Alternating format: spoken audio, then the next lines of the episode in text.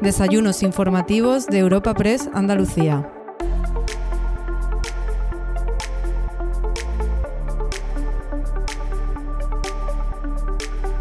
Comenzamos un nuevo capítulo en el podcast de los desayunos informativos de Europa Press Andalucía gracias a la colaboración de la Fundación Cajasol y el patrocinio de Atlantic Copper. En esta ocasión, el ponente invitado para subir a nuestra tribuna informativa es el presidente de la Diputación de Huelva, David Toscano. El ponente protagonista de esta cita ha sido presentado por el presidente de la Fundación Cajasol, Antonio Pulido, y tras su exposición inicial ha podido charlar con el delegado de Europa Press en Andalucía, Francisco Morón. A continuación, podemos escuchar la apertura de este encuentro a cargo de Antonio Pulido, quien ha dado la bienvenida a todos los asistentes a esta cita en la sede de la Fundación Cajasol de Huelva. Nuestra más cordial bienvenida a nuestra sede de la Fundación Cajasol aquí en Huelva y a esta nueva edición del foro informativo que organizamos de la mano de Europa Press Andalucía. Una cita que responde en la forma y en el fondo a nuestra firme apuesta por los espacios plurales de diálogo y de debate en colaboración con otras entidades andaluzas, con los, todos los que entonces eran presidentes de la Diputación y hoy abrimos, este es el primer foro con un presidente de Diputación en Andalucía. Decía que viene David a contarnos, que es alcalde de Ajaratgue, ya en su tercer mandato, y viene a explicarnos cómo afronta su nueva responsabilidad, sus prioridades y las impresiones de estos primeros meses al frente de la Diputación. Muchas gracias, muchas gracias David por tu presencia en este foro para hablar de los retos de la provincia en estos nuevos tiempos. El nuevo presidente no es nuevo en realidad en la Diputación de Huelva, en donde lleva más de 20 años como diputado, así que es un gran conocedor de la realidad de la provincia y de sus municipios, gracias también a su amplia experiencia como alcalde. Tiene fama, tiene fama de buena gente, ¿eh? como decimos aquí, y, como le precede. A los que le conoce destacan de él su preparación, su perfil dialogante y respetuoso, unas cualidades que abren las puertas de muchos logros que solo se alcanzan sumando esfuerzos que son, como diría yo, que son casi todos, diría de alguna forma, o casi todo diría yo. Exhibe también, y esto seguramente es lo más importante, una pasión incondicional por su tierra, por Huelva.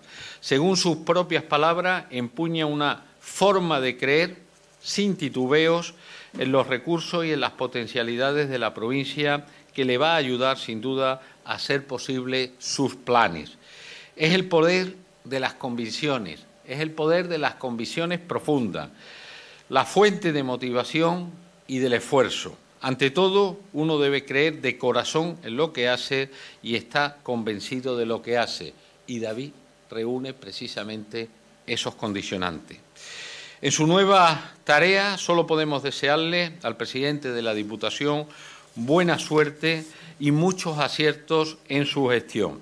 Está en juego el futuro de todos los municipios de la provincia de Huelva, un territorio clave, como saben, también para nosotros, para la Fundación Cajasol, que tiene aquí sus orígenes y, por tanto, una buena parte de sus compromisos, tanto en lo social, en lo cultural, como en la actividad productiva, tenemos puestas nuestras miras aquí.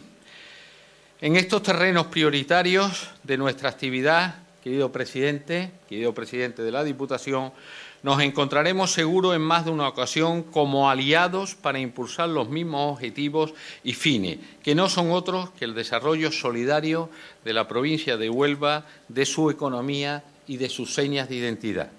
Nada más por mi parte. Muchas gracias a todos los presentes por su atención y nuevamente, querido David Toscano, muchas gracias por la comparecencia en este primer foro de Europa en Andalucía que hacemos con los presidentes de la Diputación de todo el territorio andaluz. Muchísimas gracias a todos.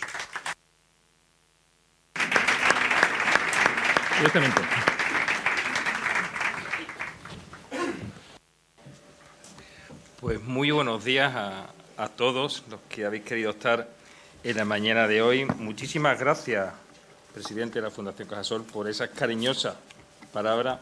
Muchísimas gracias, por supuesto, también a, Europa Press y Atlantic Copper. Gracias, Esperanza, también a Europa Press, por ser parte importante de, este día, en la que me dan la oportunidad de compartir con ustedes algunas reflexiones y explicar cuál está siendo la gestión del Gobierno de la provincia y cuáles son las prioridades que nos marcamos para esta legislatura. Además, este es un foro que no solo eh, proporciona atención informativa, sino también creo que es un punto de encuentro importante y por eso se lo agradezco a Europa Press, a la Fundación Cajasol y al Látex Cooper. La semana pasada, sin duda, fue determinante para el futuro de la Diputación de Huelva. Y ayer, además, tuvimos la oportunidad de ver cómo se continúan produciendo trascendentales noticias para la provincia de Huelva. Y ahí está querido presidente, el acuerdo de Doñana. Tenemos que grabar en nuestra memoria la fecha del 27 de noviembre de 2023, porque ha sido el día en el que por fin se ha alcanzado una solución tan justa como necesaria para los agricultores, para el Parque Nacional de Doñana y para la provincia de Huelva. La Junta de Andalucía y el Gobierno central darán ayudas a los agricultores del municipio del área de influencia del espacio natural de Doñana, más concretamente todos aquellos municipios situados al norte de la corona forestal del parque y que además ayudarán a renaturalizar o reforestar los suelos. Lo firmaron ayer el presidente de la Junta de Andalucía, Juanma Moreno, y la vicepresidenta tercera del Gobierno y ministra de Transición Ecológica y Reto Demográfico, Teresa Rivera. En la Diputación, sin duda, estamos muy satisfechos con el acuerdo y lo demuestra, además, que seamos parte del mismo. Esa es la misión de los gobiernos provinciales, ayudar a los municipios y ayudar a los ciudadanos. Y en esta ocasión hemos querido ser parte de la solución porque no podíamos quedarnos al margen. Tuvimos claro que la Diputación debía asumir el papel que le corresponde en favor del Parque Nacional de Doñana, pero también de los agricultores, porque en realidad son un todo que estamos obligados a preservar. Por ello, la Diputación va a destinar alrededor de 10 millones de euros a las ayudas que se concederán a los agricultores de municipios onubenses en el ámbito de influencia de Doñana, es decir, 10.000 euros de esos 100.000 euros por hectárea que recibirán los agricultores.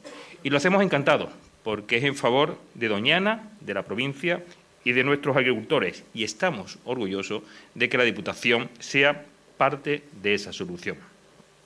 Estamos, además, en un acuerdo que deja claro que el camino como ha dicho el presidente de la Fundación, es el del diálogo, el diálogo para resolver conflictos, el diálogo para reducir diferencias, y ese es el camino que sigue el presidente de la Junta de Andalucía, Juanma Moreno, que además considero que es el más eficaz y el que ofrece mejores resultados, y debo subrayar que es el camino que también sigue la Diputación para transitar desde que tomamos posesión hace ya algunos meses.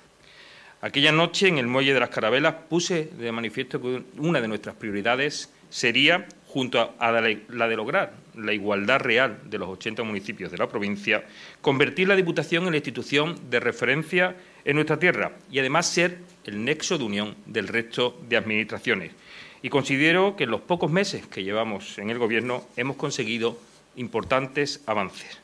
Hoy la Diputación cuenta con una creciente visibilidad e influencia que viene de la mano de permanentes contactos que estamos manteniendo con ayuntamientos, con los distintos sectores económicos y también con colectivos y asociaciones ciudadanas. Y en este tiempo que hemos llevado a cabo cientos de visitas y de reuniones, estamos viendo que está teniendo efectos. Además, hace solo unos días hemos activado una operación que va a resultar determinante de cara a construir la Diputación que la provincia necesita. Por ello, hemos iniciado el proceso de compra de dos edificios emblemáticos e históricos que reclamaban realmente a gritos su restauración y su puesta en valor, como son la antigua estación del ferrocarril y el colegio ferroviario. Dentro de la política que llevamos a cabo de recuperar el patrimonio, y adelanto que no serán los dos únicos edificios que también tenga la Diputación, es una iniciativa determinante, ya que va a permitir alcanzar dos metas. La de restaurar los dos edificios que están situados uno al lado del otro, y la de levantar la que será la nueva sede central de la Diputación, que gracias a este ambicioso proyecto logrará tener todos sus servicios reunidos en una sola localización. Actualmente considero que no cumplimos los requisitos mínimos ni de eficacia ni de eficiencia, porque hay muchas localizaciones para los distintos servicios de la Diputación dentro de la capital y esto convierte que al final eh, realizar cualquier gestión por parte de los ayuntamientos sea una verdadera odisea y obliga a llevar a cabo numerosos desplazamientos a lo que se une el gasto de combustible, la contaminación que genera, la duplicidad de muchos servicios y la pérdida de tiempo para todos. Por eso, una Diputación que creció como pudo en las últimas décadas, ha llegado el momento de ordenarla y hacerlo además con criterios lógicos y eso es lo que estamos haciendo con esta compra. Gracias a esos dos edificios y a la parcela dotacional que nos ha cedido el Ayuntamiento de Huelva en el frente que da al ensanche, podremos levantar un moderno edificio, 100% sostenible y accesible, que será referente en la provincia y donde pondremos atender a los alcaldes, a los concejales y a todos los ciudadanos tal y como se merece. Y asimismo, los edificios históricos que queremos recuperar serán el frente del proyecto hacia el casco histórico de Huelva, lo que va a proporcionar a los ciudadanos edificios dedicados a la cultura, modernos, para tener reuniones, presentaciones o llevar a cabo actividades serán la puerta de la provincia de Huelva en todos los sentidos. Y bastará con traspasarla para adentrarnos en el mundo del siglo XXI al que hasta ahora se está dando la espalda. Y como no puede ser de otra forma, y no me cansaré de, dar las gracias, contamos con el respaldo y el apoyo de los funcionarios y trabajadores de la Diputación. En este caso se encuentran entusiasmados con la enorme puerta de Huelva que estamos a punto de abrir y les agradezco el esfuerzo y la dedicación a todo, a todo el personal, porque son sin duda unos profesionales excepcionales. Pero todos esos avances se deben realizar con rigor. Al igual que cuando una empresa no es rentable, y ustedes lo saben, desaparece, en el caso de las administraciones públicas no, pudimos, no podemos cumplir con nuestras obligaciones y objetivos si no contamos con una economía saneada y unos presupuestos realistas. El presupuesto cumple la función de asegurar que las organizaciones tengan los recursos adecuados recursos financieros para llevar a cabo sus políticas públicas. Y para avanzar con garantía en este gran proyecto que acabo de describir, necesitamos unos presupuestos capaces de dar respuesta a las necesidades que se plantean. Y en ello estamos.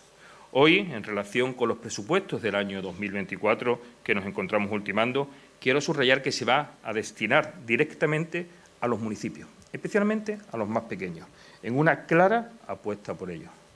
Adelanto que el próximo presupuesto, que va a rondar los 200 millones de euros, casi 90 se van a destinar directamente a los municipios, lo que supone un 45% del total. Una gran partida que va a estar dirigida a los pueblos de la provincia y es, importante destacar que esta cifra, que se suma al resto del ayuntamiento, se va a eh, centrar especialmente en el presupuesto de concertación, en el plan de fomento del empleo agrario, en la innovación local y de servicio de ayuda a domicilio, y todo ello va a suponer un incremento de un 25% en relación con las cuentas del año 2023. Sin duda, un aumento más que significativo y que visualiza lo que es la principal prioridad de la Diputación, su pueblo. Por ser más concreto, el presupuesto para el servicio de ayuda a domicilio que la Diputación presta a todos aquellos municipios menores de 20.000 habitantes registrará un crecimiento de más del 20% y se va a situar en 50 millones de euros. Otra gran apuesta para los municipios que la Diputación quiere dejar patente es el plan de concertación, tan demandado por todos los alcaldes de la provincia. Escuchando sus peticiones, vamos a proceder también a realizar un incremento también superior al 20% sobre la dotación del ejercicio 2023. Es la primera vez que, no siendo ni año electoral ni año con una situación excepcional como fue la pandemia, se produce un crecimiento tan importante de esta partida. Y la tercera vertiente eh, irá destinada directamente a los municipios para sustentar planes de innovación local y reto demográfico. Este año la inversión total superará los 8 millones y medio de euros. Y también hay que destacar, dentro del reto demográfico, el convenio que vamos a firmar en breve con la Junta de Andalucía por un valor de un millón de euros para la capacitación digital en los distintos pueblos de la provincia. Y, por supuesto, los pueblos también serán receptores de inversiones. En este capítulo les anuncio que se caracterizará por ser muy ambicioso. Actualmente lo estamos terminando de perfilar y daremos cuenta en cuanto tengamos las cifras definitivas. En este terreno es obligado referirse a la Estrategia de Desarrollo Urbano Sostenible e Integrado Rías de Huelva, la EDUSI, Rías de Huelva, Tinto y Odiel, que se encuentra a punto de culminar y está permitiendo transformar espacios naturales urbanos en Gibraleón, Punta Ambría, San Juan del Puerto, Palos de la Frontera y la propia Huelva capital, gracias a una inversión de 14 millones de euros. Estos fondos proceden el 80% de la Unión Europea y se comprende con un 20% con fondos municipales que están siendo gestionados por la Diputación Provincial. Juntos, Europa, ayuntamientos y Diputación, estamos llevando a cabo actuaciones en diferentes líneas y algunas de ellas ya son visibles, como puede ser la restauración de las laderas del puerto histórico de Palos de la Frontera y el Centro de Iniciativas Empresariales, la urbanización de la Plaza Juan 23 de Pérez Cubillas en Huelva Capital, la intervención en el itinerario paisajístico, o sea, mejorar carril bici, pistas de skate y pistas multideportivas, y también la mejora de la iluminación y la eficiencia energética en el pabellón de deportes de Gibraleón, o la reurbanización de las barriadas Virgen de Rocío, de la Santa Cruz, de los Pescadores y la Plaza Peletas de Punta Ambría, sin olvidar la reurbanización de la barriada Juan Carlos I en San Juan del Puerto. En otras de estas actuaciones se está trabajando con intensidad para que sean muy pronto una realidad, como el Centro Multicultural San Rafael de Gibraleón, la modernización de la sala audiovisual del Muelle de las Carabelas o la remodelación de la Plaza 26 de Abril de Punta Umbría. Son más de 20 actuaciones, por un lado en infraestructura, que tienen como objetivo favorecer el paso a una economía baja en carbono en todos los sectores, conservar y proteger el medio ambiente, promover la eficiencia de los recursos y la inclusión social y la lucha contra la pobreza y cualquier otra forma de discriminación. Y para alcanzarlo se está realizando una inversión de más de 12 millones de euros. Hay otro objetivo más, que está relacionado con la mejora del uso y la calidad de las tecnologías de la información y la comunicación y el acceso a las mismas. Se trata de actuaciones en materia de nuevas tecnologías, que están suponiendo la inversión de casi 1.600.000 euros en proyectos como el equipamiento de los centros de procesamiento de datos, la puesta en marcha de plataformas Smart City o la creación de una red Wi-Fi de balizamiento turístico. Todos los aspectos a los que me estoy refiriendo remarcan una pauta que es para nosotros una máxima. Queremos posibilitar y generar las mejores condiciones posibles para que nuestra provincia sea el lugar para desarrollarse y para vivir, pero que sea el mejor lugar. Contamos con las mejores condiciones naturales y medioambientales que uno puede imaginar, pero eso nos ha sido dado por la naturaleza tenemos que potenciarlo, creando entornos que nos faciliten la vida. Y para ello, precisamente, estamos las administraciones. Cuando llegamos al Gobierno de la provincia, hace 132 días, nos planteamos como gran propósito conseguir la igualdad entre los municipios de esta provincia. Y ese reto puede decir que hoy está más cerca de ser una realidad. Para conseguir que un ciudadano de cualquier pueblo, por alejado que esté de la capital, tenga las mismas oportunidades que cualquier otro, hay que hacer posible la conectividad que trae consigo la banda ancha. Un servicio que hoy día demanda la sociedad y que hace posible el desarrollo social y económico de nuestros mismos, de nuestros pueblos y asimismo fija también la población y permite luchar de una manera eficiente contra la despoblación. También es necesario, como hemos venido subrayando desde nuestra toma de posesión, que todos los municipios cuenten con cajeros automáticos. No es posible que para pagar un recibo o sacar dinero haya que hacer decenas de kilómetros. Además, debemos potenciar esos cajeros al lado de los denominados puntos vuela, los antiguos Guadalinfo, que son necesarios también como lugares de conexión en los municipios con tecnología más avanzada. Vivir en un pueblo no puede acarrear estar desconectado del mundo global. Y todas aquellas personas que quieran venir a nuestra tierra tienen que tener todos los servicios porque nos ayudará a generar riqueza, a generar empleo y a luchar contra la despoblación de nuestros pueblos. Igualmente hay que acercar la Diputación a los municipios, a cortar distancias con apertura de oficinas comarcales. Cuando hablamos de igualdad real, queremos que Cumbres de en medio, el pueblo más pequeño de la provincia, tenga las mismas oportunidades que tiene Huelva Capital, los mismos técnicos, los mismos servicios. Y para ello vamos a crear cinco oficinas, una estará en Aracena, otra estará en Cortegana, dos en el Andévalo y una en el Condado. Y con esa estructura especialmente adecuada para apoyar a todos los ayuntamientos en tareas esenciales, podemos garantizar unos buenos servicios para todos y una igualdad real en todos los pueblos. Y existe un aspecto que sí me gustaría subrayar de forma relevante. Una asignatura que tenemos pendiente en la provincia de Huelva, la formación. La presidenta de la Comisión Europea, Ursula von der Leyen, hace unos días dijo que el actual mercado laboral ha cambiado. No hay personas buscando empleo, sino empleos buscando a personas. Y ese, sin duda, es un problema que desde la Administración tenemos que ayudar a atajar. Sectores con un presente pujante y una clara expansión, como la minería, necesitan y van a necesitar mano de obra cualificada. Si la provincia no la proporciona, de otros territorios vendrán y perderemos una gran oportunidad. Y lo mismo está ocurriendo con la economía verde, que ya tenemos en puertas con el desarrollo de la industria del hidrógeno verde en la provincia. Hace solo unos días, en la reunión de la Comisión de Infraestructura, eh, esas infraestructuras que Huelva necesita con mucha urgencia, el presidente del puerto de Huelva hizo una reflexión y dijo que no somos conscientes quizás del momento en el que nos encontramos, ni de la enorme oportunidad que va a suponer para la provincia de Huelva. Y estoy convencido de que puede ser así. Así que necesitamos, además de esa labor formativa, una labor informativa para que nuestros jóvenes también sepan cuáles son los nuevos nichos de empleo. Como se suele decir, tenemos que ponernos las pilas y, sobre todo, tenemos que trabajar de forma seria, de forma solvente y eficaz, porque en la actual situación no podemos improvisar. Y eso vale tanto para el tema de la formación como para la reivindicación de las infraestructuras que la provincia exige. Creo que es nuestro deber facilitar una formación adecuada a nuestros jóvenes para que se incorporen cuanto antes a este mercado laboral emergente y crear un marco adecuado a personas y empresas para poder garantizar su desarrollo y viabilidad. Uno de los ejes de nuestro Gobierno es hacer de la Diputación una administración tractora del desarrollo de la provincia de Huelva, que lidere el avance y sirva de estímulo y empuje para todos los sectores que son punta de lanza del crecimiento y la transformación socioeconómica de nuestra provincia. Y en este ámbito, formar a profesionales es esencial. Por ello, ya estamos actuando junto a otras administraciones, aquí veo al delegado de empleo, y con empresas también, porque creemos que es fundamental la colaboración público-privada, con el objetivo de impulsar la formación. No podemos dejar pasar tiempo porque el momento es hoy y hay que aprovechar la oportunidad.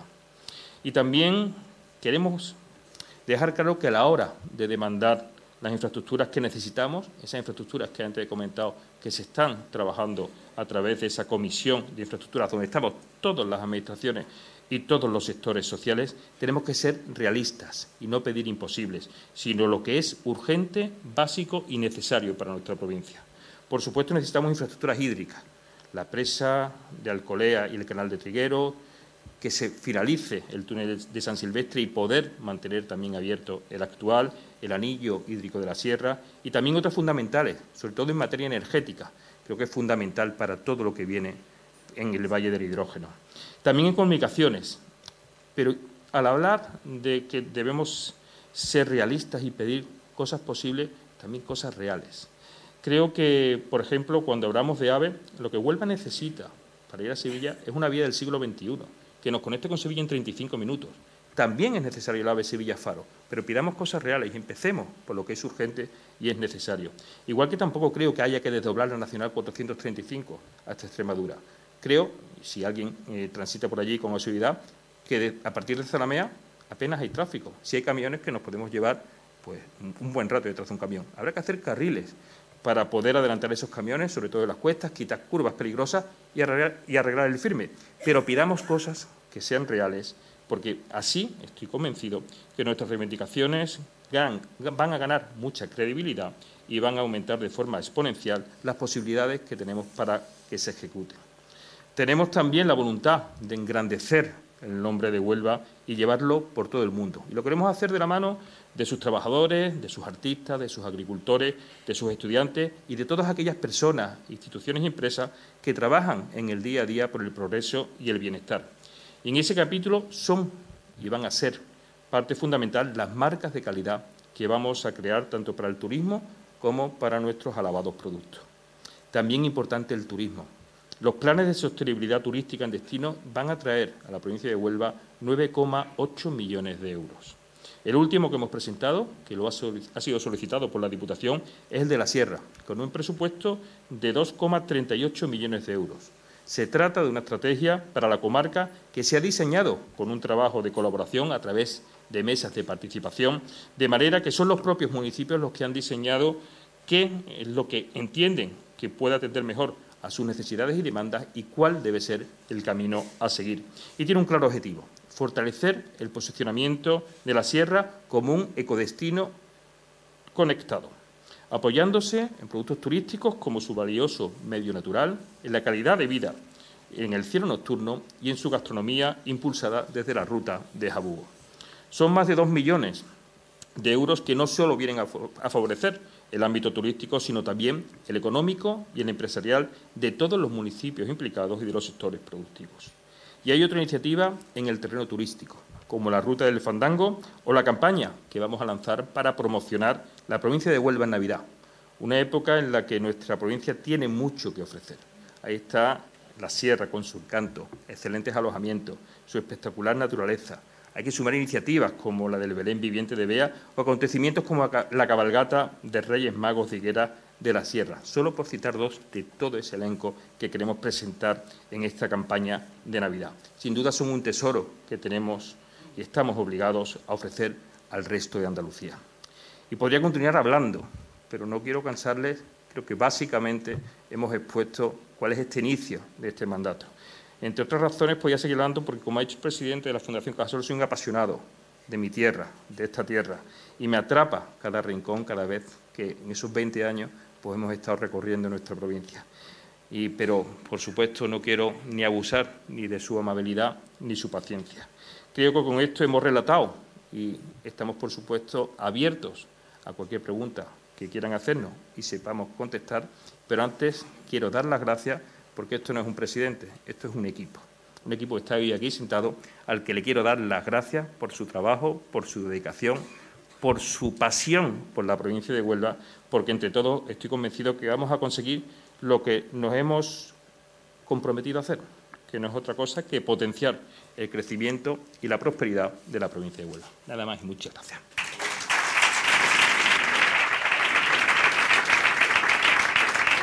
Muchas, gracias, presidente. Bueno, ha abordado o ha tocado casi todos los temas, pero para seguir un poco el orden que usted ha, planteado, vamos a empezar por lo más inmediato, por Doñana. Un acuerdo histórico, un acuerdo que pone o debe de poner paz a una situación que es verdad que estaba en un limbo legal incluso y que bueno que se hayan cruzado los límites incluso la manera de, hacer campaña en contra de los productos rojos fuera de, España y bueno que era un daño que se estaba haciendo a la zona. Eh, la Diputación ha explicado un poco el papel que va a jugar, ese 10% que tiene que aportar, esa cantidad que tiene que prever, que entiendo que se van a incluir ya en los próximos presupuestos, que hay capacidad para incluir esa, esa inversión que hay que hacer o ese dinero que hay que destinar. ¿Han hecho una estimación de cuántos agricultores se pueden beneficiar o cuántas personas se pueden beneficiar de, este acuerdo de manera directa? En este momento hay que estudiar perfectamente cuál es la situación del plan y cómo se va a, seguir con, con ese plan que hay que revisar. Mm, nosotros creemos que Doñana era fundamental. Eh, sí es cierto que se ha utilizado Doñana, una de nuestras joyas, y que todos queremos preservar como un estilete en contra de nuestros agricultores, cuando son los agricultores de la provincia los que han ayudado a mantener Doñana. Creemos que era necesario un acuerdo yo creo que Juanma Moreno ahí ha sido generoso, no sé si yo, ha demostrado que tiene una capacidad de diálogo sin límites, ha conseguido, ahora. o me pongo yo en el atril, no hay problema, ha conseguido eh, poner de acuerdo a todas las partes y la semana pasada pues, nos comentaron que la Diputación eh, también debía estar en ese acuerdo, era necesario ser parte de esa solución y bueno, le pegamos un ligero susto al interventor cuando le dijimos que necesitamos en los próximos 10 años tener 10 millones de euros para ayudar a que este acuerdo fuera posible. Creíamos que era necesario por Doñana, creíamos que era necesario por los agricultores y, en definitiva, por la provincia de Huelva. Entonces, tenemos capacidad para poder eh, aportar esos 10 millones de euros. De cada 100.000 euros que se le, dará a los agricultores de la provincia de Huelva, que están en la, en la corona forestal de Doñana, 10.000 euros lo pondrá la Diputación.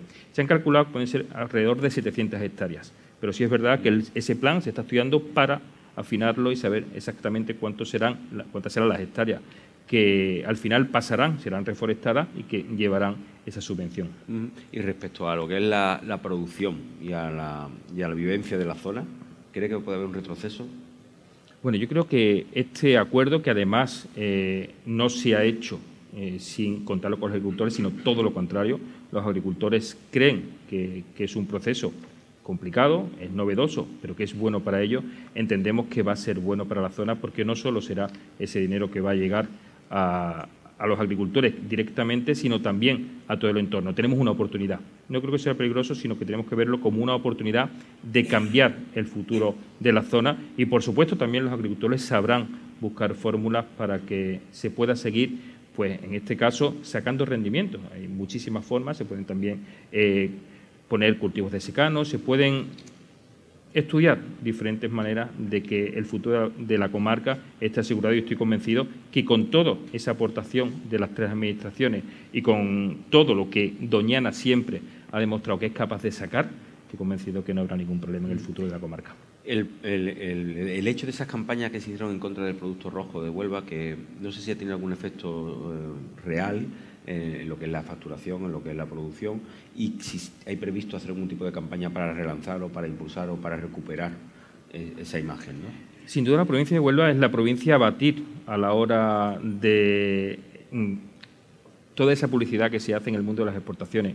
Huelva es la gran potencia de los frutos rojos, de, todos esos frutos de primor y había que intentar eh, pues ensuciar esa imagen.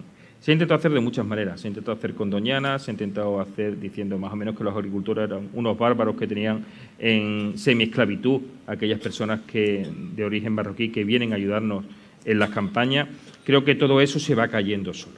Eh, ahí tenemos a los agricultores, a las asociaciones de empresarios, a los sindicatos, a la Cruz Roja, que ven perfectamente cuál es la situación real y que además cada año se va, se va mejorando. Yo creo que todo esto nos tiene que servir para que nos afiancemos en el mercado y además la Diputación, como he comentado, quiere hacer, quiere tener dos marcas muy potentes. Una marca turística potente que donde podamos enseñarle al mundo no solo nuestro turismo de sol y playa, nuestro turismo de golf, sino todo lo que nuestra provincia puede ofrecer. Y también queremos tener una marca de producto para que sea un paraguas para todos los productos. Nosotros tenemos productos extraordinarios. Aquí tenemos al presidente de la denominación de origen Jabugo, tenemos eh, muchísimas denominaciones de origen como el condado, la IGP como el gamanzo de escacena, tenemos las conservas. Todo eso tiene ya una marca de calidad muy potente, pero queremos que el resto de productos también la tengan. Sería una marca para la cual la Diputación va a hacer una importante inversión para que podamos ir por el mundo y podamos ir llevando todo ese producto que es de nuestra tierra y que sin duda es el mejor producto del mundo. El acuerdo contempla también unos 32 millones de euros que pone directamente el Ministerio para el tema de la mejora de las zonas, ¿no? sobre todo de los, de los, de los temporeros agrícolas. ¿Cree usted que esto puede servir para acabar con los, con los asentamientos, con los campamentos que hay alrededor del EPE, de otras zonas en las que, bueno, que la situación que se ve o que se puede percibir no sea la más idónea para, para estos trabajadores? Los asentamientos en muchas ocasiones son complicados y todo el mundo mm, dice que la culpa es de los agricultores. En principio, quien va, quien va a un asentamiento es alguien que no tiene un trabajo, por tanto, no tiene un, lugar donde, donde estar ni tiene un sueldo fijo. Yo creo que tanto las asociaciones agrarias como también hemos comentado con los sindicatos en, en, Cartaya, hay creo que un ejemplo realmente extraordinario de cómo se puede tener un centro para la acogida de, de, todas estas personas que vienen a trabajar, creo que lo primero que tenemos que hacer es que todos vengan de una manera legal, si es verdad que es muy complicado, y en segundo lugar también porque mm, están generando problemas también para su, propia salud y porque vemos campamentos que son verdaderas ciudades. Creo que con eso iremos acabando poco a poco y conseguiremos que todas esas personas que vienen, primero que consigamos que sean legales y en segundo lugar que tengan un lugar digno para vivir y no porque ya estamos empezando a pasar ya al mundo de las mafias, estamos empezando a ver cómo hay ciudades donde hay absolutamente todo, es banco, tienda, bar, eso en un asentamiento no, no, podemos permitirlo por el peligro también que supone para, para los propios eh, las propias personas que están conviviendo en ese asentamiento. Pero estoy convencido que con ese dinero se va a conseguir que muchos de esos proyectos que estaban ya planteados y que por financiación en muchas ocasiones no habían salido, puedan salir. ¿Qué es lo que, qué es lo que ha podido suceder para no saber nunca atajar ese problema y que realmente se haya convertido en ciudades ilegales, bueno, ilegales, ciudades que, fantasmas casi, ¿no? Que, surgen de buena primera y estamos hablando de, una cosa que no, que no permite avanzar a una zona no tan importante como, como puede ser el tema de palos, de OLP, o sea, que no, tiene sentido. Es complicado. Hemos tenido muchas reuniones con muchos alcaldes para los cuales es un problema importante. Este verano hemos tenido un incendio en Moguer, estaba muy cerca de un asentamiento en el cual había montañas de bombonas de butano. Es decir, es que además puede ser un, peligro para ellos y, para todo el entorno. Yo creo que ahí es complicado porque sí es cierto que entran muchas personas ilegalmente en España, bueno, y tienen como un punto de referencia donde a lo mejor algún día pueden conseguir trabajo y van a ese lugar. Es también un, tema eh, conceptual. Yo, conozco a temporeros que dicen que ellos no quieren ir a una casa, que ellos quieren recibir todo el dinero que reciben, poder mandarlo a su país. También es un tema cultural que en muchas ocasiones no es fácil. Por eso he puesto el ejemplo de Cartaya, porque por un precio eh, creo que muy razonable, tienen cama, tienen agua, tienen aseo, lo tienen absolutamente todo. Yo creo que ese es el modelo. ¿Que costará trabajo que todo el mundo pueda llegar a esos centros? Sí, pero creo que ahora tenemos una gran oportunidad. El otro día estuvimos reunidos con, comisiones obreras y estuvimos comentando ese tema, porque es un tema que nos preocupa a todos. Creo que en, ese sentido sí podemos avanzar con esta, esta, nueva inyección que va a llegar a toda la zona de Doñana. Otra de las partes que recoge el acuerdo es el tema de la implantación o el impulso de energías limpias, de proyectos sobre la innovación, sostenibilidad. Ahí, ¿qué papel, digo alrededor de Doñana, ¿qué papel puede jugar o va a jugar o tiene que jugar la Diputación? Yo creo que la Diputación puede jugar un papel fundamental como nexo de unión y para conocer realmente qué se puede ofrecer y qué tiene que venir. Hoy subiendo he visto un compañero que me ha comentado, por ejemplo, una nueva planta que quieren montar en Huela. ¿Dónde la podemos montar? Lo estoy hablando también con el presidente de la Cámara de Comercio.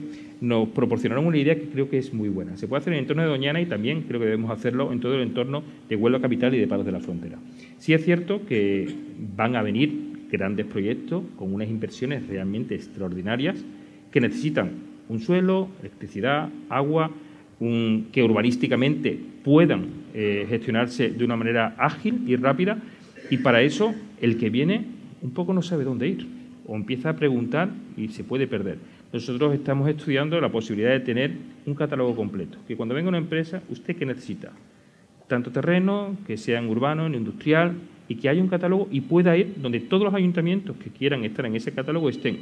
Ser una, una guía fácil, una guía rápida y una guía eficaz para que la inversión pues no tenga problemas ni se lo piense. La inversión no se lo puede pensar. Tal como viene, tenemos que cogerlo. Y eso lo queríamos hacer en, en toda la zona de Huelva y el área metropolitana, porque creemos importante, con el Valle de Hidrógeno, y en Doñana creo que también deberíamos hacerlo. Hablando de la Diputación, ya um, usted unos cuatro, unos cuatro meses, aproximadamente cinco meses, en la Diputación después de 40 años de gobierno del Partido Socialista, cuando llega, ¿qué se encuentra?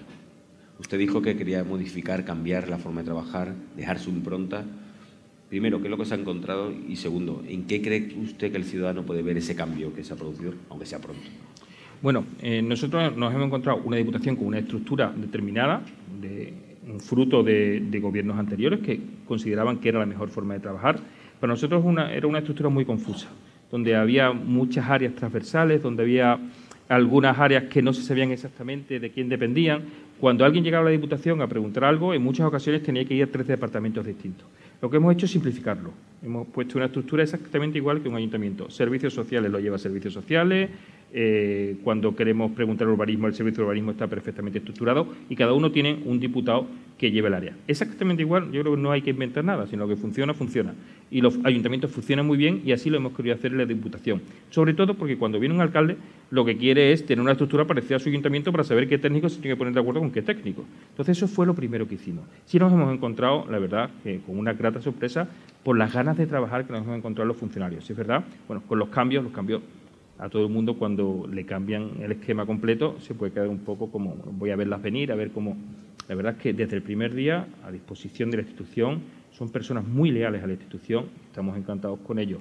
Y después también lo que hemos querido es acercar la Diputación a la provincia. Estamos teniendo encuentros comarcales con todos los alcaldes y después estamos o bien visitando el municipio o bien los alcaldes vienen a, la Diputación si quieren después resolver algunas cuestiones dentro de la casa y nos hemos reunido creo con la práctica mayoría en estos ciento y pico días, casi con los 80 alcaldes y, además viendo proyectos. Eh, siguiendo con lo que estaba bien, es decir, nosotros no hemos venido a romper y bueno, de aquí para atrás todo está mal. Lo que estaba bien ha seguido funcionando, va a seguir funcionando, pero también introduciendo nuestra impronta, nuestras ideas, nuestro proyecto y creo que además están saliendo y hemos visto en 132 días y han salido muchísimos proyectos y esa es la línea que queremos seguir. Si tuviera que, apuntar tres cosas, cuatro cosas que sean, diga, son las carencias, las necesidades, lo que realmente necesita la provincia, una vez que ya tiene un conocimiento y lo ha visto desde dentro, ¿qué es? ¿Dónde pone el acento? ¿Dónde hay que actuar de manera inmediata? ¿Y dónde está el reto? Nosotros vemos claro que en la igualdad real. La igualdad real es que en cualquier municipio haya banda ancha, haya un cajero automático, el ayuntamiento tenga los mismos servicios que tiene el ayuntamiento de cualquier municipio importante de la provincia. En esas oficinas que he comentado, queremos tener cinco oficinas comarcales, tendrán secretarios, interventores, técnicos de administración general, tendrán ingenieros técnicos para todas las licencias de primera actividad, de apertura, arquitectos, tendrán un mini ayuntamiento a su disposición en todos los rincones de la provincia. Creemos que eso es fundamental y sobre todo creemos que sea una provincia del siglo XXI Sí es verdad que hace unos años, bueno, pues los pueblos los que necesitaban eran que le llegara la luz y le llegara el agua. Hoy lo que quieren es que le llegue la banda ancha y tengan técnicos para poder desarrollar todas esas ideas que tienen. Creo que es importante las inversiones.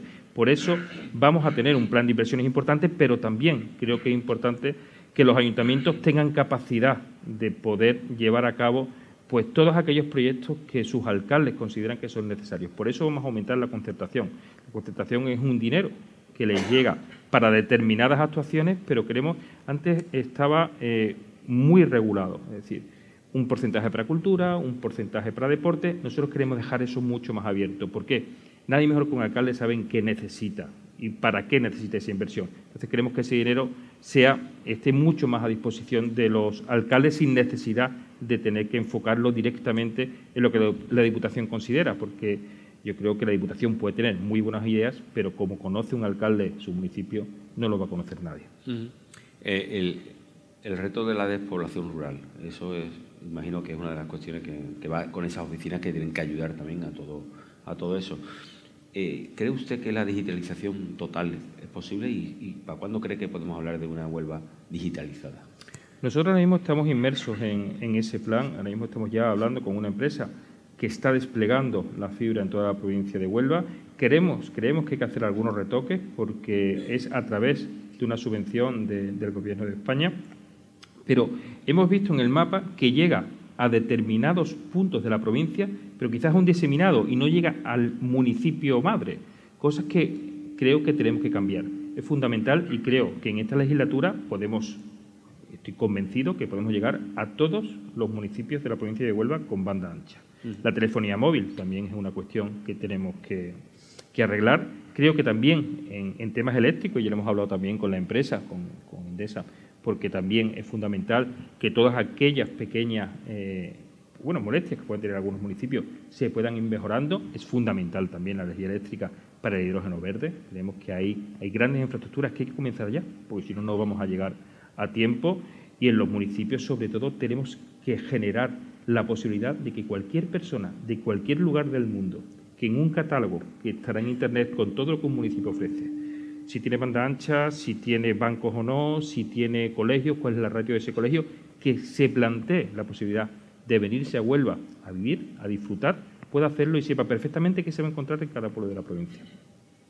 ¿Y algún tipo de ayuda directa o, algún tipo de, de, impulsar lo que es la llegada de gente que puesten por un pueblo, por vivir en ese pueblo, y desarrollar una actividad. Ahí no sé si, si tenéis previsto algún tipo de ayuda directa para atraer a gente. Nosotros estamos implantando lo que necesita esa gente. Nosotros lo que es dar todos esos servicios, ayudar a los ayuntamientos a que lo tengan, crear ese portal para poder visibilizar a todos los municipios y ya si hay algún tipo de reducción en el IBI o tal, eso serán los ayuntamientos los que tienen la competencia para ello. Infraestructura y agua. Son dos retos que son importantes. Ha apuntado también los déficits que puede haber en ese y las prioridades que hay que marcar. Las conexiones que sí tienen que ser prioritarias es la que a lo mejor quizás no, no tanto. Pero el tema del agua, eh, ¿cómo se puede garantizar en esta situación cuando yo creo que hay un déficit ya de obras que no se han abordado o de que realmente la red hidráulica no está acorde a lo que realmente necesita la provincia? ¿Qué es lo primero que se tiene que hacer y cómo se tiene que actuar? En Huelva es fácil porque en Huelva tenemos una pluviometría que hace que no tengamos déficit de agua si fuéramos capaces de retener ese agua y que no fuera al mar. Creo que Alcolea y Canal de Trigueros es fundamental porque eso hará que nos olvidemos de los problemas en esta provincia. Ya, por fin, el canal eh, del túnel de San Silvestre está en marcha. Nosotros pedimos en una reunión que hubo hace unos días con la subdelegada del Gobierno y con, con algunos, eh, algunas personas, algunos altos cargos de, la Dirección de Aguas del Ministerio, que también el canal actual se mantenga en uso. Creemos que sería absurdo eh, cerrar ese canal de por vida cuando ante cualquier problema tendríamos esa segunda vía. En el caso de que nos quedemos sin canal, es que nos quedamos sin agua en la capital y en todo el área de influencia, incluida la industria. Creo que no podemos desaprovechar esas oportunidades. Creo que hay que seguir trabajando también en colaboración con Portugal para que la presa de Alqueva también pueda seguir cediéndonos agua de calidad, de manera que podamos eh, bombear agua y que no tengamos esos problemas de conductividad que en muchas ocasiones cuando el tapón salino del río Guadiana sube en exceso y el, el, agua que se bombea tiene exceso de, de sal, pues tenemos problemas, sobre todo en verano. El anillo hídrico de la sierra, que está en marcha y que se terminará muy pronto, también es fundamental y también se está planteando la posibilidad de recrecimiento de la presa del Andévalo. Yo creo que con esas infraestructuras hidráulicas básicas, Huelva no tendría ningún problema de agua en muchísimos años. Ha habido el cambio de gobierno, ha habido un gobierno nuevo. Eh, no sé si la llegada de Óscar Puente, el nuevo ministro, para esos temas de infraestructuras que hay ahí, eh, puede beneficiar o no, puede facilitar o no la conexión entre Huelva y el resto de, de España, incluso mirar a Portugal. ¿Tiene previsto hacer alguna petición concreta, algún tipo de reunión, de exponerle las necesidades de la provincia? Nosotros, como he comentado antes, queremos ser el nexo de unión de todas las administraciones. E ese es nuestra, esa es nuestra prioridad. Tenemos ahora mismo una mesa de, de debate, una mesa por las infraestructuras en la provincia, donde está absolutamente todo el mundo. Tenemos a todos los grupos políticos, a los sindicatos, a las asociaciones, aquí tenemos a la Asociación de Industrias Químicas y Básicas, a la Cámara de Comercio, a la FOE, los empresarios agrarios, absolutamente todo. Todo el que querido estar ha podido estar en esa, en esa mesa. En esa mesa eh, pedimos que se hiciera un documento inicial donde cada una de las asociaciones e instituciones nos dijeran qué necesitaban o cuál creían ellos que eran las infraestructuras básicas en la provincia. Después hemos hecho un segundo documento donde se va priorizando y ahora tenemos la última reunión donde ya tendremos una mesa de debate con el documento definitivo donde cada una de las distintas partes irá haciendo enmiendas a ese, a ese documento. Queremos llevar un documento completo, sea para la Administración que sea, donde prioricemos cuáles son las infraestructuras necesarias. Queremos que haya infraestructuras, y así salió de esa mesa, infraestructuras básicas, infraestructuras que, que son necesarias también, pero no son básicas, y sobre todo saber en qué punto está cada una, si tienen o no tienen presupuesto. Si a lo mejor eh, depende de una administración, pero otra administración tiene que dar un permiso que está atascado. Queremos saber en qué punto está cada una de esas reivindicaciones necesarias para Huelva y ir a la puerta donde esté el problema y pedirla. Y eso será algo que pedirá no la Diputación ni un ayuntamiento, eso lo pedirá la provincia de Huelva. Un tema que está ahí también es la borrasca Bernard, que creó una serie de, de desperfectos y una situación incluso de, de, incluso solicitar lo que es la declaración de zona catastrófica. ¿Se está evaluando, se está recabando toda la información para solicitarla? ¿En qué punto está eso? Y el tema de las ayudas, o sea, ¿cuándo pueden llegar y cuándo se pueden hacer realidad? Eso es complicado. Eh, eso son, cada ayuntamiento tiene que pedir esa ayuda. Nosotros lo que hemos hecho, porque sí es que hay muchos ayuntamientos pequeños que quizás no tuvieran el personal suficiente para poder elaborar todo ese informe, para pedir esa ayuda, que dependerá del Consejo de Ministros para ser eh, para que puedan llegar. Entonces, nos hemos puesto a disposición de todos los ayuntamientos una oficina, pero en el caso que no tengan personal suficiente, pues a través de la Diputación, si podemos echarle una mano, se pueda presentar esa, ese informe con esa declaración y esperemos que el Consejo de Ministros bueno, pues lo vea como realmente ha sido. Por ejemplo, el muelle de las Carabelas, que estará cerrado en los próximos dos meses y medio, pues se han roto los mástiles. Y solo los mástiles de los barcos son 200.000 euros. De ahí todo lo demás. Hemos tenido problemas con el Parque Celestino Muti y en los municipios son miles de árboles los que se han caído, se han caído muros. Hemos tenido problemas serios con placas solares y esperemos que el Gobierno sea sensible y podamos conseguir esa declaración. ¿Cuántos municipios cree usted que pueden solicitar la declaración? No lo sabemos, pero yo calculo que en torno a 30 municipios pueden solicitarlo, pero eso es algo que se lleva a través de la delegación de gobierno. Nosotros no tenemos toda esa información, pero sí ponemos a disposición, como digo, los técnicos para que puedan tramitar la, toda la documentación para la subdelegación. Para ir terminando, el puerto. El puerto juega un papel importante, imagino que tanto en los proyectos de futuro, y en la economía de la provincia. Eh, los proyectos que hay de, economía verde, de hidrógeno verde, la, impronta, la apuesta que están haciendo determinadas empresas por, por, la energía verde en la provincia, ¿en qué cree usted que se puede trasladar y qué se puede convertir para esa economía que necesita Huelva? Estamos en la verdadera revolución de Huelva. Tuvimos una primera revolución industrial y esta es la revolución verde. Esto va a generar miles de puestos de trabajo, además puestos de trabajo de muchísima calidad. Y antes comentaba que por eso estamos obsesionados con la formación. No podemos esperar que lleguen esas empresas y no se encuentren a nuestros jóvenes o no tan jóvenes formados en todo aquello que necesitan. Por tanto, esa revolución hay que aprovecharla. El puerto es el gran motor de, de, la provincia de Huelva en generación de empleo, en este caso a través del hidrógeno verde, y también va a ser un gran generador de empleo a través del turismo. Estamos ya trabajando con el puerto de Huelva porque es mucho el turismo de calidad que puede entrar a través del puerto de Huelva y que desde la capital se pueda eh, llevar a todos los rincones de la provincia. Nosotros tenemos una provincia que no ha tenido, mm, si es cierto, bueno, pues mucha suerte en las infraestructuras, que nos hemos quedado en muchas ocasiones no hemos tenido el despegue que han tenido otras provincias. Eso ha sido malo, pero por otro lado creo que también ha sido una oportunidad. Tenemos una provincia muy preservada, tenemos una provincia diferente, una provincia que ahora se puede actuar en ella de una manera sostenible, pero que puede generar mucha riqueza porque ahora mismo el turista no solo busca sol, playa o golf, busca experiencia.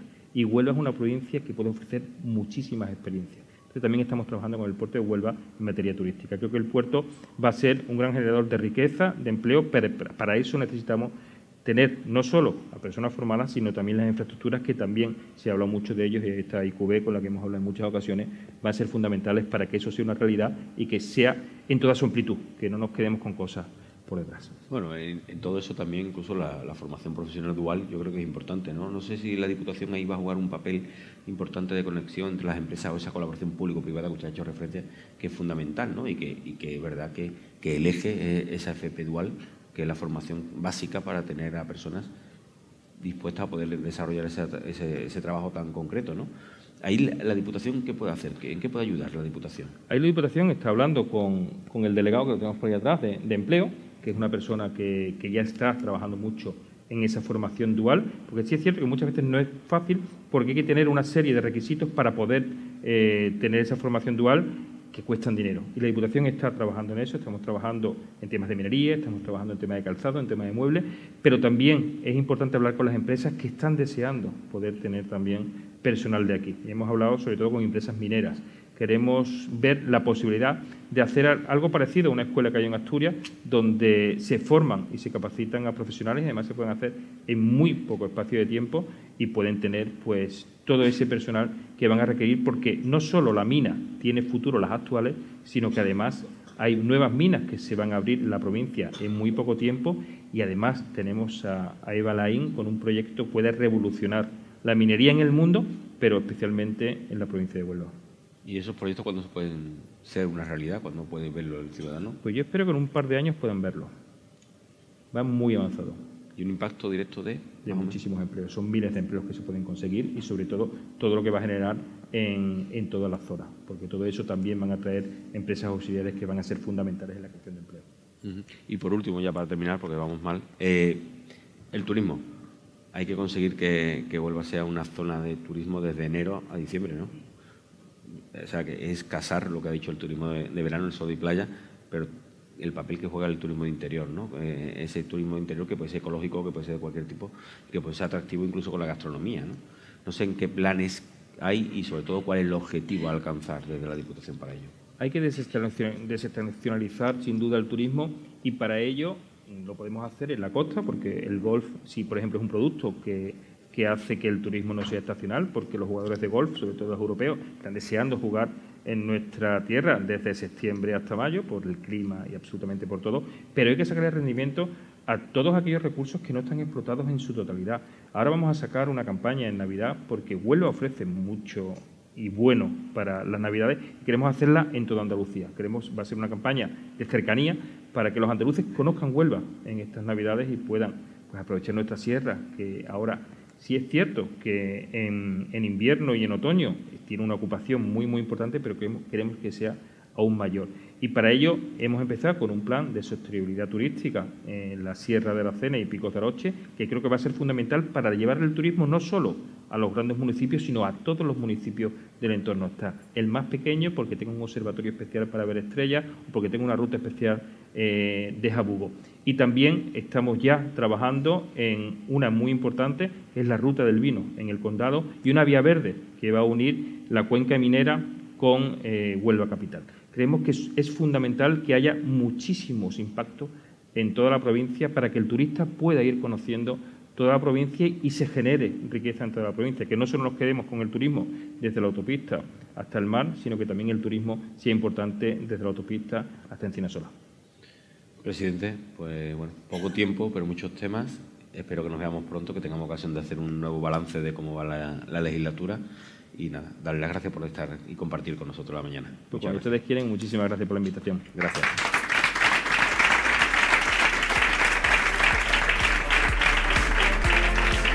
Despedimos este episodio del podcast de los desayunos informativos de Europa Press Andalucía, invitando a todos nuestros oyentes a descubrir el resto de episodios de este programa, así como los del resto de podcast de Europa Press a través de europapress.es barra podcast. Recuerda que todos ellos están disponibles en las principales plataformas de podcasting.